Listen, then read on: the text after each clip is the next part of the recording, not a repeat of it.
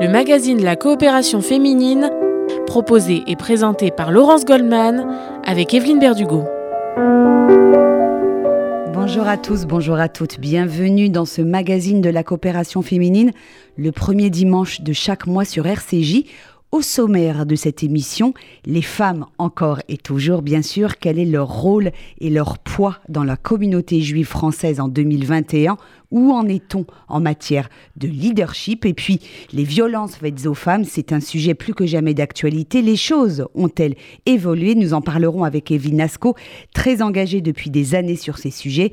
Et puis, le Covid, inévitable sujet avec le nouveau variant Omicron. Comment vivre sereinement avec la perspective d'une nouvelle vague épidémique?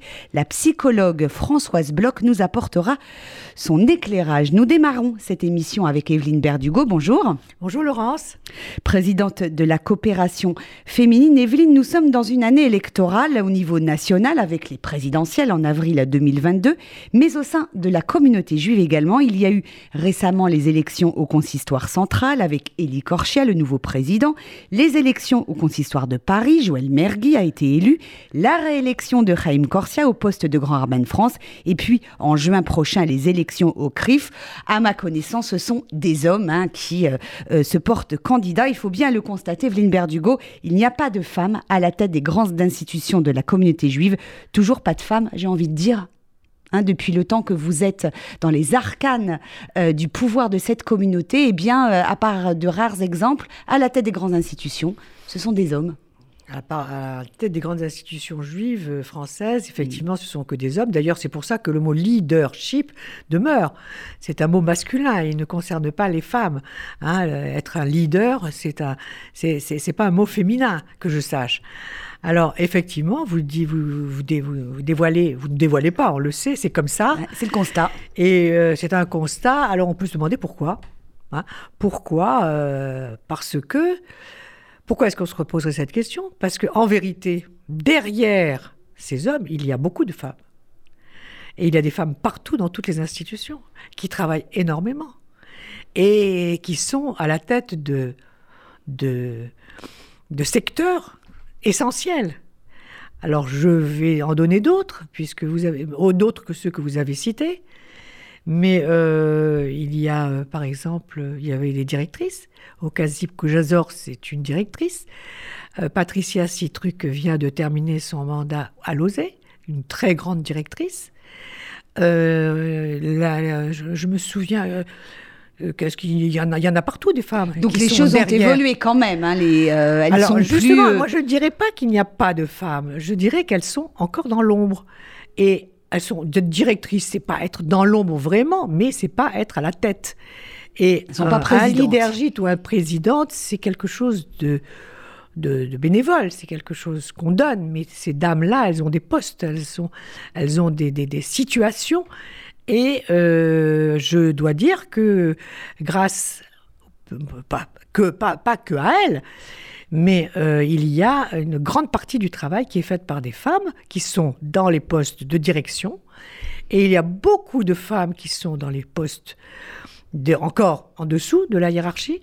Alors on va dire qu'on va parler d'une pyramide. La pyramide ne bouge pas trop, effectivement, dans, la communauté juive française, mais les femmes existent et elles sont en quantité et elles ont au point de vue du travail, au point de vue de qualité du travail, elles sont remarquables. Et quand elles sont à la tête de quelque chose, elles le font avec beaucoup de professionnalisme. D'abord parce que ce sont des professionnels, mais en plus parce que comme tout ce qu'elles font, elles le font avec beaucoup de cœur, beaucoup d'intelligence et beaucoup de ténacité. Et euh, souvent, euh, il faut leur rendre euh, hommage. On fait leur rendre autrement que que, que, que, que, Enfin, je ne sais pas comment, mais ça, c'est à voir. Hein, c'est à voir. Mais on parle du constat. Ce constat est celui-là. Donc la pyramide, c'est en haut, il y a un homme. Hein, bien ou pas bien, peu importe, on ne juge personne. Hein. Mais moi, en revanche, je peux juger les femmes. Alors, ce sont les vrais leaders. Et en dessous du leader, il y a des femmes qui dirigent, qui organisent, qui se donnent à fond dans ce qu'elles font et euh, qui donnent euh, finalement une image de la de l'institution, quelle qu'elle soit, extrêmement euh, positive et favorable, et compétente surtout, et efficace. Donc, les leaders se reposent en En gros, hein, c'est un petit peu caricatural ce que je fais. Mais c'est vrai que beaucoup d'activités se reposent sur les femmes. Mmh. Mais est-ce que vous diriez euh, euh, qu'au niveau des mentalités, peut-être, euh, même si certains hommes s'affichent progressistes, hein, je pense à Elie Korcha qui vient d'être élu au consistoire central, il, affiche sa volonté de, de, promouvoir les femmes, de faire entrer encore plus de femmes au consistoire central. Est-ce que vous diriez tout de même qu'il y a encore un plafond de verre? Oui, parce qu'il ne s'agit pas de faire rentrer les femmes. Elles sont là, les femmes, elles travaillent, elles sont là, elles sont toutes là. Mm. Elles sont toutes là. Alors, euh, l'intention des hommes, euh, on va en parler d'ailleurs pendant toute cette matinée, hein, enfin la moitié de la, de, de, la, du temps que vous consacrez à la coopération féminine. Euh, ils ne peuvent pas faire autrement que de s'appuyer sur les femmes et d'en demander plus, puisqu'elles travaillent très très bien. Elles travaillent très très bien, on n'a rien à leur reprocher on n'a pas de, concurrence, elles sont pas rivales, elles sont pas rivales. Il n'y a pas de concurrence, elles, ne, veulent pas rivaliser avec le pouvoir. Alors là, on parle, je viens d'introduire un mot, nous, un mot le rapport dans des la femme au pouvoir. Voilà. Alors moi, euh, la promotion des femmes, c'est maintenant, je pense, euh, je dirais même que c'est un mot dépassé. Alors, quand la coopération féminine, puisque on est une je suis à la coopération féminine depuis 1967, dans ses missions et dans ses objectifs, qui sont statutaires, c'est de promouvoir déjà la, la, femme dans la société et de la faire participer à la société. C'était en 1967. Donc, vous voyez que le mot est, même euh, est, même dépassé parce que, que la promotion de la femme et la participation à la société, elle est faite. On ne peut pas dire aujourd'hui, on va promouvoir les femmes en leur donnant la possibilité de rentrer. Elles sont là. Elles sont là. Qu'est-ce qui les empêche alors de postuler, ne serait-ce que postuler au, poste de, Alors c'est la grande question. Pourquoi les femmes ne postulent pas au poste de dirigeant? Alors à mon avis, il y a euh, deux choses. D'abord parce que, euh, mais je peux me tromper. Hein. Moi, moi, euh, au stade où je, je vous avez un regard quand même. J'ai un regard déjà pertinent. C'est quand même une question. C'est quand même une question qui se pose et qu'on peut se poser. Pourquoi les femmes ne parlent Je parle de celles qui ne sont pas en poste de directrice ou de direction, mais les femmes qui voudraient diriger une institution, pourquoi ne le font-elles pas? Soit il n'y en a pas, hein, parce que c'est la grande question. Hein. Soit elles ne veulent pas diriger de grandes institutions communautaires juives, euh, et, et pourquoi ne, voudraient-elles pas le faire? Soit parce qu'elles n'ont pas de goût du pouvoir, soit parce que si le pouvoir s'exerce et doit s'exercer comme il s'exerce depuis des décennies, des, dizaines d'années, des centaines d'années, des millénaires, à la manière des hommes, elles n'ont pas envie de le faire à la manière des hommes. Et à mon avis, ça arrivera un jour. Mais ça, c'est quelque chose, je crois, qui est encore en gestation dans l'esprit des femmes. Elles, ont, elles se sont promues, elles, sont, elles participent à la, société. Le, la seule, le seul show, le étape, le seul, le seul escalier qui leur manque, c'est d'être à la tête. Alors, elles le feront, elles y arriveront. Ce n'est pas encore peut-être l'idée, ni même l'envie, surtout l'envie, de faire, d'avoir, d'exercer un pouvoir tel qu'il est exercé par les hommes depuis très longtemps. À mon avis, euh, je pense que si les femmes continuent telles qu'elles, qu'elles le font, à l'allure où elles le font, il y a, mais il y a de gros, grands, grands barrages, hein. il y a de grands obstacles. Donc, on peut encore s'attendre à des surprises du côté des femmes. Merci Evelyne Berdigo pour cette analyse. Nous allons euh, marquer une première pause dans ce magazine de la coopération féminine. On se retrouve dans un instant pour évoquer les violences faites aux femmes. À tout de suite sur RCJ. Et puis c'est la semaine Joséphine Baker puisqu'elle a été panthéonisée mardi dernier. On écoute J'ai deux amours.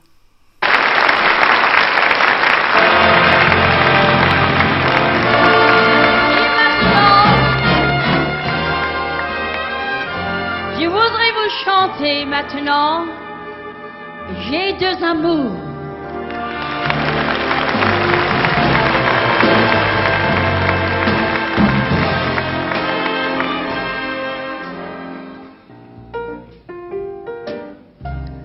J'ai deux amours,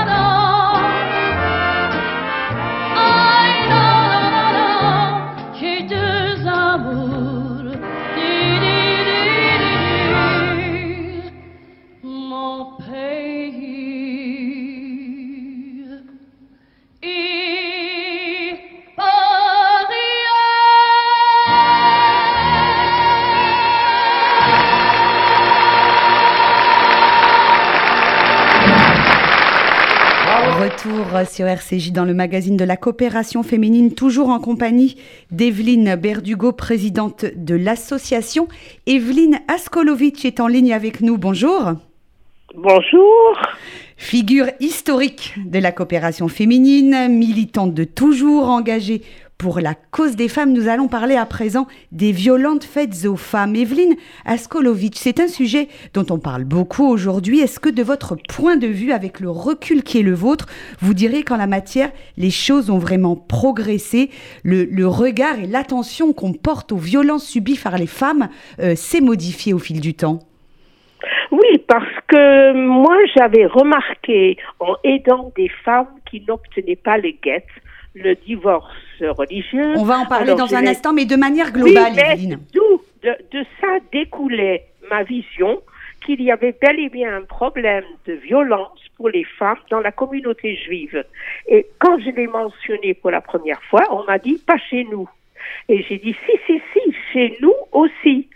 Et de ce point de vue-là, je crois qu'on a compris que on était logés à la même enseigne, les, les, les juifs et les non-juifs, que c'était partout et dans toutes les couches de la, de la, de, de la société. Donc, de ce point de vue-là, on l'a admis, bien que encore on dit ah oui, mais pas partout et pas tout le monde et quand même pas. Et le problème est que pour ces, les femmes juives, elles ont beaucoup, beaucoup plus de mal à se tourner vers quelqu'un parce que je crois que, à moins que ça a tellement changé, du point de vue religieux, quand elles se tournaient vers les rabbins, parce qu'elles ne savaient pas où aller avec ce mari qui, qui, qui était violent, le rabbin très souvent disait, ma fille, il faut avoir de la patience, euh, la soupe n'était pas assez salée, euh, on minimisait beaucoup. Voilà.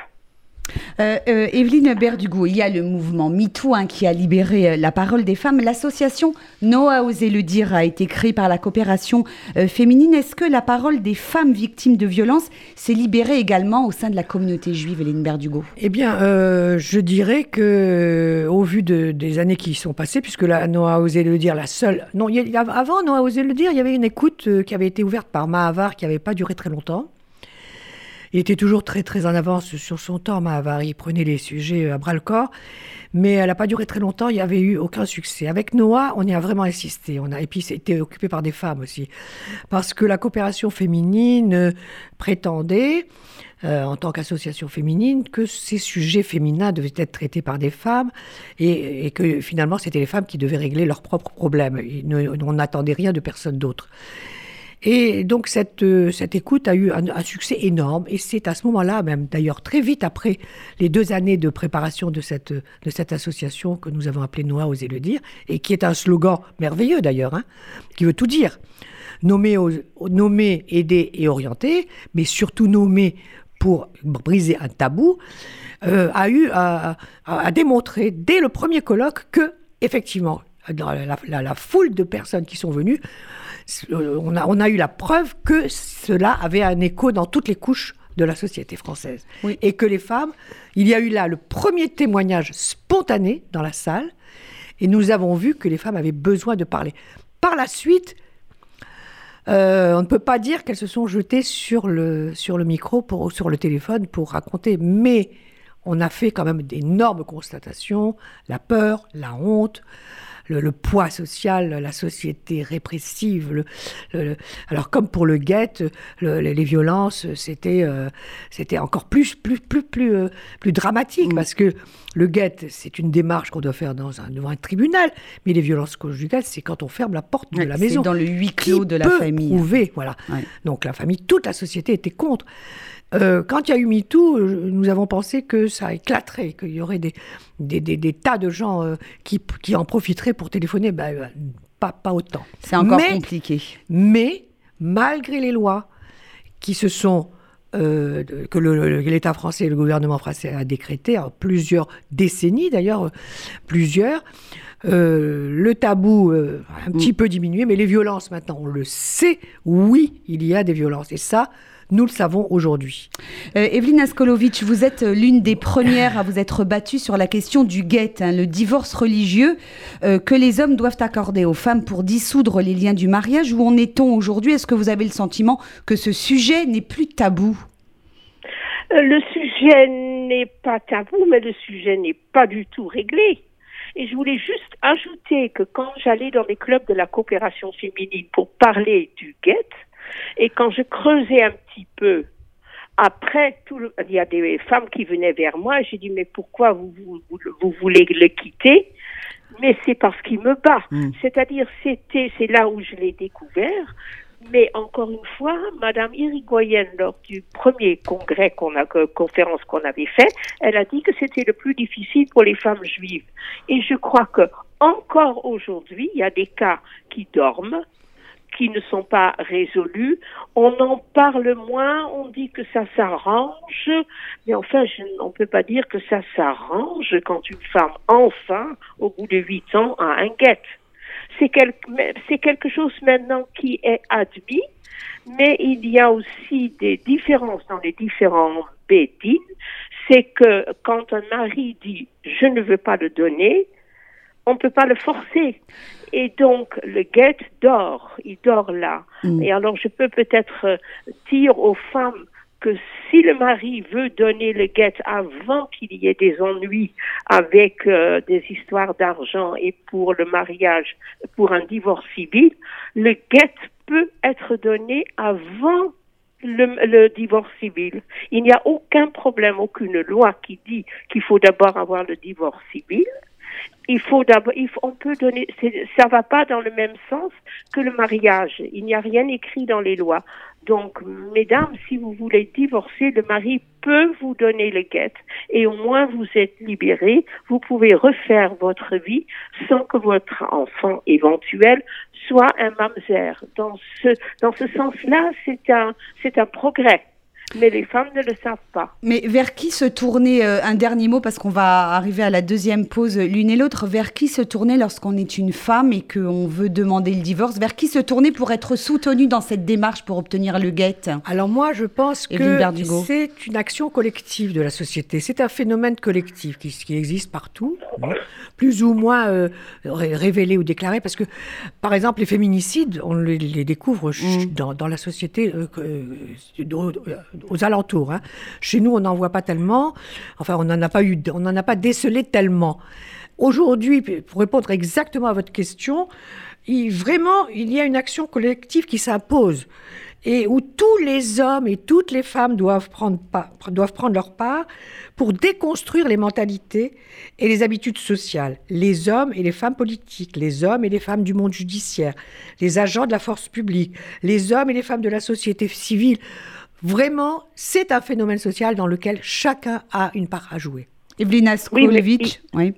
il y a, il y a quand même un problème. C'est que le guet est un- une chose religieuse. Donc, si une femme, Oui, si voilà. son mari dit je ne donne pas le guet, elle peut faire un procès civil pour une entrave à la liberté. Mais en aucun cas, le mari peut être condamné à donner le guet. Ça Enfin, il y a, il y a n'existe pas. juste, on, on- on- on va s'arrêter, mais juste euh, Evelyne Askolovic, Evelyne Berdugo, les autorités religieuses en France, en tout cas, maintenant, elles, ont, on a quand même le sentiment qu'elles ont pris la mesure du problème. Elles proposent des solutions pour encourager, voire contraindre les hommes à accorder le guet à leurs femmes. On ne peut pas contraindre, Oui, justement. Vous avez prononcé Euh, le mot qu'il ne fallait pas. Il n'y a pas de Certains, dans contrainte certaines possible. synagogues, euh, pardon, Oui. dans certaines synagogues, les hommes ne peuvent plus participer au minyan, par exemple. Oui, Ça, c'est une, menace, mais ce n'est pas une Ouais. contrainte. Alors, on va s'arrêter, Evelyne Askolovic. Je vous laisse un- d'un mot conclure.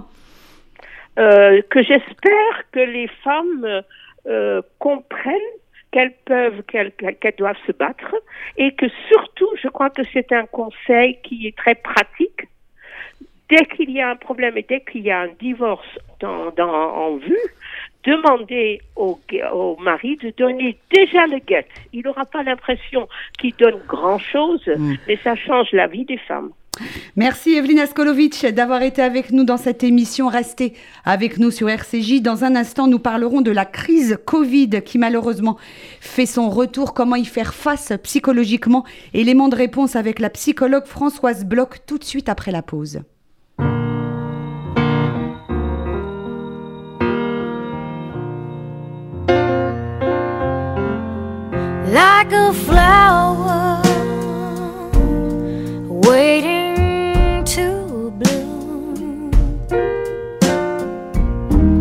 Like a light bulb in a dark room.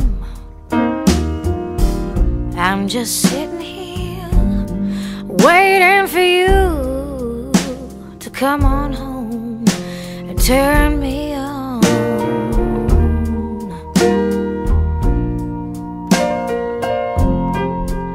like the desert, waiting for the like a school kid, waiting for the spring. I'm just sitting here, waiting for you to come on home and turn me on.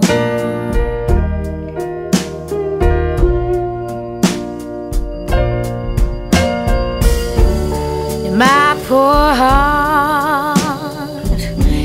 Been so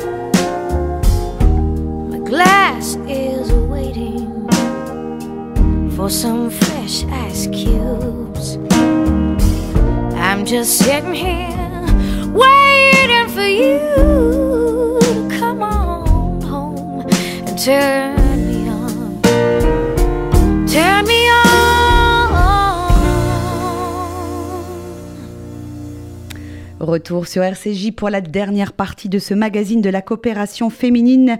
Evelyne Berdugo, le, le sujet, j'ai envie de dire, s'impose à nous. hein, le spectre d'une nouvelle vague épidémique avec le nouveau variant Omicron occupe toutes les conversations. Françoise Bloch est en ligne avec nous. Bonjour. Bonjour. Vous êtes psychologue. Je vais vous donner la parole dans un instant, Françoise Bloch. Mais auparavant, Evelyne Berdugo, euh, euh, pour une association comme la coopération féminine, la question qui se pose est de euh, savoir comment maintenir le lien hein, avec euh, vos adhérents et vos adhérentes et finalement comment parer au repli sur soi et à l'isolement. Voilà. Alors, au début du Covid, là, en 2020, on a parlé de l'avant et de l'après. Et aujourd'hui, c'est plus du tout le sujet. Il y a un avant, euh, on, parle de l'avant et de l'après tant qu'on n'était pas atteinte. Mais aujourd'hui, je pense qu'il y a un impact psychologique sur toutes les personnes à cause de ce Covid. Et, euh, et euh, la question se pose, puisque dans une association comme la nôtre, la nôtre, le lien est essentiel, c'est ce que nous créons en permanence dans toutes nos activités, et je ne sais pas comment on peut euh, réagir. Les, les femmes ont changé, leur l'état d'esprit a changé. C'est pour ça que c'est très intéressant. Je suis très contente que Françoise Bloch, notre amie psychologue, euh, nous aide à, à répondre à cette question. Euh, Françoise Bloch, quel regard la psychologue que vous êtes posez sur cette nouvelle vague épidémique qui s'annonce? Comment ne pas céder finalement au découragement, voire à la panique et à la déprime? Oui. Alors écoutez, euh, bon, d'abord, euh, on est effectivement dans une période euh, problématique, c'est-à-dire avec beaucoup de points d'interrogation, qui est peut-être moins par rapport à ce nouveau variant qu'à à- au précédent, c'est-à-dire à Delta, qui fait que on est encore là-dedans. Donc moi je pense que d'abord il faut pas paniquer. C'est c'est facile de dire il faut pas paniquer, mais il faut savoir attendre.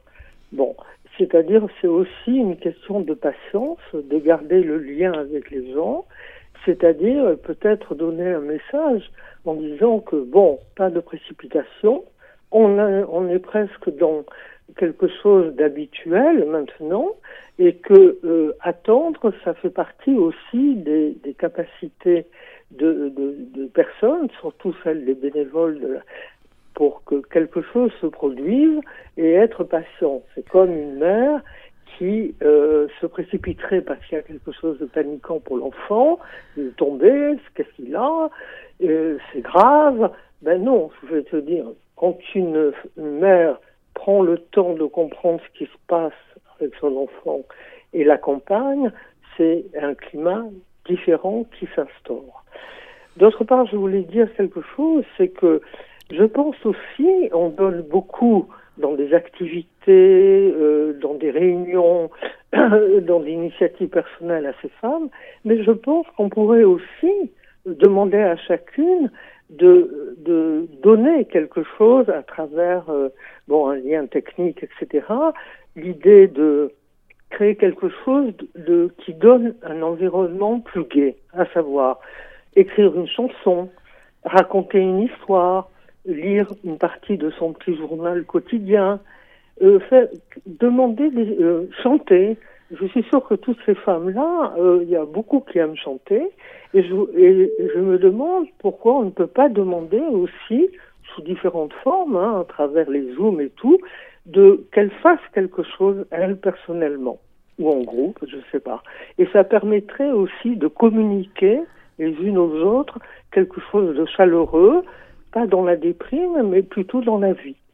Alors Evelyne Berdugo, vous envisagez de faire chanter euh, les adhérentes de la coopération féminine via. Zoom Non, alors, alors c'est une c'est une très très belle idée que vient de, de nous soumettre euh, euh, Françoise Françoise. Euh, Jusqu'à présent, effectivement, nous n'avons pas pensé à ça, mais si on avait pensé à un moment euh, dire voilà raconter une histoire d'amour, mais ça ne s'est pas produit.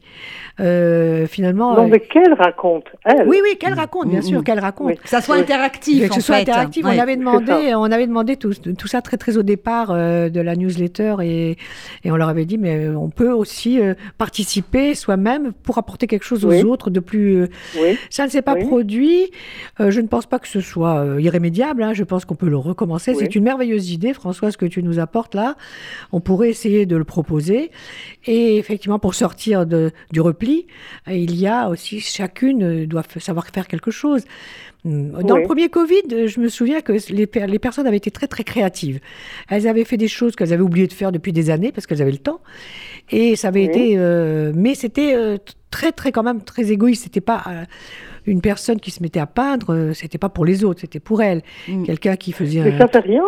Non. Ça fait rien. Oui, même oui, bien si sûr. Non, mais moi, je elle. parle du lien. Je parle du lien. euh, Mais euh, Françoise Bloch, vous insistez un peu sur le partage, en fait. Oui, Mm, mm. tout à fait. Non, Je moi pense aussi. que Moi aussi. quand on est isolé et, et quand on, euh, ces femmes ont peur de venir, imaginons, hein, à une activité, à un groupe, à une sortie, à une randonnée, etc., on, on peut transformer ça en leur demandant, elles, euh, qu'est-ce qu'elles, euh, en leur proposant, je veux dire, donnant les idées. Tout le monde n'a pas toujours les idées tout de suite, mais et- je suis, je suis persuadée que beaucoup de femmes sont ont en elles euh, des moments créatifs, et si on leur euh, insuffle justement quelque chose qu'elles peuvent faire, pas toujours les nourrir en disant il y a ça, il y a ça, mais d'être de retrouver une autocréativité par elles-mêmes. Et ben, je suis persuadée que ces femmes qui ont énormément de capacités seraient très contentes de l'exprimer. En tous les cas, Sauf merci, merci Françoise. Merci Françoise de nous l'avoir suggéré. On va le retenir et on va creuser ce sujet ensemble euh, dès que nous nous, revois, nous reverrons et ce sera très très rapidement. Merci beaucoup Françoise, c'est une très Voilà. belle idée. Merci Françoise Bon, Bloch, merci infiniment d'avoir été avec nous. Je rappelle que vous êtes psychologue bénévole également à la coopération féminine. Merci également à vous, Evelyne Berdugo. C'est la fin de cette émission. Merci de l'avoir suivi. Ce magazine de la coopération féminine est à réécouter en podcast sur radio-rcj.info, également sur le site de la coopération féminine, Evelyne Berdugo. Merci à tous. Excellente journée à l'écoute de nos programmes.